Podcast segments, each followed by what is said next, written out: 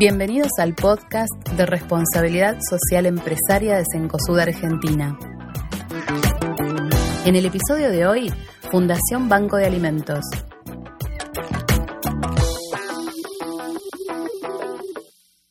Bienvenidos al episodio número 2 del podcast de responsabilidad social empresaria. Hoy nos acompaña también Clara, como en el episodio número 1. Hola Lucas, ¿cómo estás? Hola a todos. Qué alegría que ya estamos grabando el segundo. Llegamos, llegamos al segundo. Y el tema de hoy va a ser la Fundación Banco de Alimentos. Para esto invitamos a, y tenemos, perdón, la, grata compañía de Elizabeth Parodi, del área de eficiencia. Hola a todos, muchas gracias por haberme invitado, un placer. Eh, y Elizabeth nos va a contar eh, en, este, en este episodio ¿Cómo es el trabajo que está realizando la empresa junto a la Fundación Banco Alimentos? Bueno, desde los locales y centros de distribución, lo que se hace es recuperar alimentos que eh, no están aptos para la venta, que por distintos motivos eh, salen del circuito comercial, porque nuestros clientes no los llevarían, porque se daña el packaging, algún tipo de deterioro, pero que pueden ser perfectamente aprovechados por personas que los necesitan, que asisten a comedores, a parroquias, centros asistenciales. Mediante un procedimiento que se elaboró eh, en conjunto con el Banco de Alimentos de Buenos Aires y con distintas áreas de la compañía que nos fueron dando sus ideas y el marco legal, los marcos de calidad y todas las cuestiones que corresponden, eh, se encontró la forma de preparar, clasificar eh, y de entregar alimentos eh, en cajas que pueden llegar a los bancos de alimentos. Ahí, Elizabeth, vos nos contabas que eh, es un trabajo que está llevando a cabo en los locales, pero también en centros de distribución, ¿no? Efectivamente. Hoy participan eh, el centro de distribución de Ceiza, de Mendoza, de Tucumán y en ocasiones también participan Mercedes y Tortuguitas en el caso que reciban productos que cumplan con los requisitos de donaciones. Los productos que se donan mayormente son del sector de almacén comestible, bebidas y también perfumería y limpieza. Perfecto, estamos hablando entonces de la Fundación Banco de Alimentos, pero queríamos conocer más genéricamente de qué se trata esta fundación y para eso fuimos a hablar con eh, la directora de la fundación, Marisa. Hola, ¿qué tal? Yo soy Marisa, soy directora general de Fundación Banco de Alimentos y es un placer hablar con ustedes y bueno, espero las preguntas para poder contarles qué es lo que hacemos desde este lugar. Bueno, Marisa, muchísimas gracias por recibirnos. Eh, primero que nada, queremos que, nos cuentes cómo nació el Banco de Alimentos y, y, cuál es el trabajo que realizan. Bueno, el Banco de Alimentos nació en el año 2001. Un grupo de personas, amigos entre sí, decidieron crear y fundar esta, este primer banco de alimentos del país con el objetivo de ayudar a las personas que la estaban pasando mal en, en cuestiones de alimentación. Eh, y por eso eh, crearon esta institución que lo que hace es llegar con alimentos a personas en situación de vulnerabilidad o con pocos recursos como para poder eh, tener todos los alimentos disponibles para su alimentación. Y, esos alimentos que vos me comentás que, es la misión del Banco de Alimentos, hacerlos llegar, ¿de dónde proceden y cómo llegan luego a, los beneficiarios? Eh, ¿Cómo llegan y cómo proceden? Bueno, precisamente el Banco de Alimentos ayuda a sus beneficiarios a través de su principal programa, que es el programa de rescate de alimentos.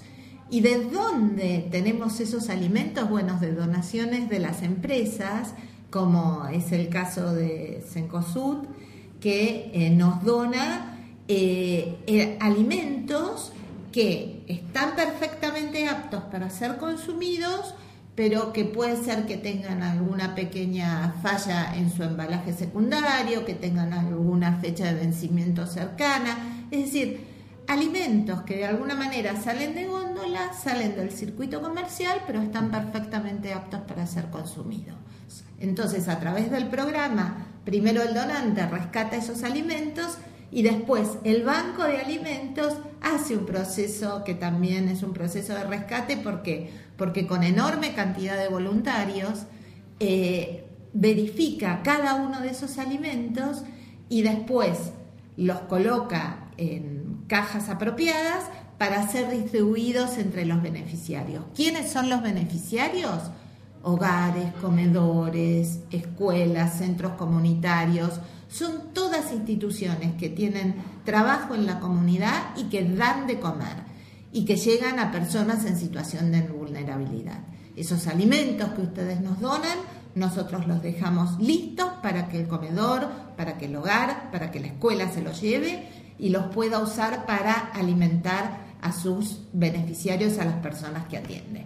Y hay, hay un tema que eh, es, una cuestión como muy importante, nos parece, y sabemos que, se trabaja mucho en eso, que es la trazabilidad de estos alimentos, de asegurarnos que los alimentos que ya seamos, eh, ya sea Sencosud o sea cualquier otra de las empresas que colabora con, con la fundación, eh, entre estos alimentos, pero asegurarse de que esos alimentos lleguen bien a destino, Sé que trabajan, tienen un sistema. Tenemos un sistema de control de inventario. Nosotros cada vez que recibimos una donación, automáticamente se ingresa al sistema de inventario. Esa donación ya está identificada y en el momento que la donación se destina a un comedor, es descontada de stock y aparece un reporte de trazabilidad. Ese reporte de trazabilidad es el que nosotros le damos a los donantes y que le dice, por ejemplo, la barrita de cereal que donaste en tal fecha y que tenía vencimiento eh, el 5 de abril del 2016 fue destinada al hogar eh, cualquiera. ¿no? Este, es decir, hay una trazabilidad completa entre el producto donado y el comedor eh, o, la institución beneficiaria. Y ese reporte nosotros eh, se lo enviamos a los donantes, entonces el donante conoce exactamente cuál fue el destino de la donación.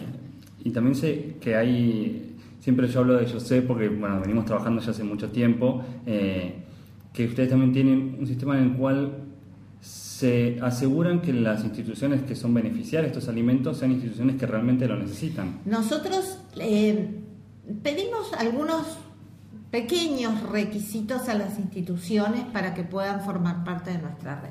En primer lugar, que tengan personería jurídica, que den de comer en el lugar, que no discriminen por credo, por ninguna cuestión política por ninguna razón y que realmente den de comer a personas en situación de vulnerabilidad y que tengan mínimas instalaciones donde puedan preparar estos alimentos. Ahora, ¿cómo nosotros verificamos todo ello? Bueno, hay un equipo de personas este, y hay muchos voluntarios que van recorriendo el territorio, visitan a las instituciones, las acompañan y corroboran todo esto que yo te menciono corroboran que es el servicio de comida, a qué tipo de beneficiarios tienen. Por ejemplo, nosotros a través de este acompañamiento que vamos registrando, en donde vamos registrando lo que encontramos en las instituciones, podemos decirte en este momento que el 80% de la población a la que asisten nuestras instituciones está conformada por niños y adolescentes. Es decir, toda la población, buena parte de la población que asiste a los comedores, que están atendidos por el Banco de Alimentos están, eh, tienen entre 0 y 18 años. Una, una última pregunta que me parece también que, es como muy importante, no solamente como las empresas ayudan a la Fundación Banco de Alimentos, es que también las personas eh, de la sociedad pueden también colaborar con ustedes. ¿De qué manera ellos pueden, eh, pueden colaborar? Bueno, nosotros invitamos a todos a que se sumen a nuestra causa em, y todos pueden colaborar, pueden colaborar haciendo voluntariado, tenemos una enorme cantidad de tareas eh, que es necesario llevar a cabo todos los días acá en la fundación, para que se den una idea, el año pasado pasaron 6.800 voluntarios eh, a lo largo de todo el año eh, por este lugar que está localizado en San Martín, que es donde nosotros tenemos nuestro depósito. Y también se pueden sumar, si es que no pueden donar su tiempo siendo voluntarios, eh, si es que quieren donar fondos, y también se pueden sumar siguiendo nuestras acciones y ayudándonos a comunicar y difundir qué es lo que hacemos desde este banco de alimentos en particular y desde los otros 16 bancos de alimentos que existen en el país. Bueno, muchísimas gracias Marisa por tu tiempo y por habernos recibido acá en la Fundación. Es un placer para mí y bueno, gracias por ayudarnos a comunicar lo que hacemos desde el Banco de Alimentos.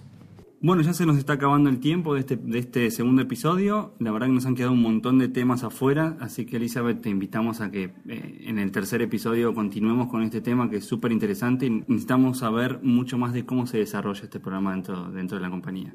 Perfecto, allí estaré. Y te hago una pregunta, Elizabeth, ¿pudiste escuchar nuestro primer episodio? Sí, lo escuché por la intranet y más que interesante me, resultó. Ah, bueno, muchísimas gracias. Pero sabías que tenemos otras formas también de poder escucharnos, no solamente a través de la intranet de la compañía. ¿Cuáles serían? Eh, mira, tenemos...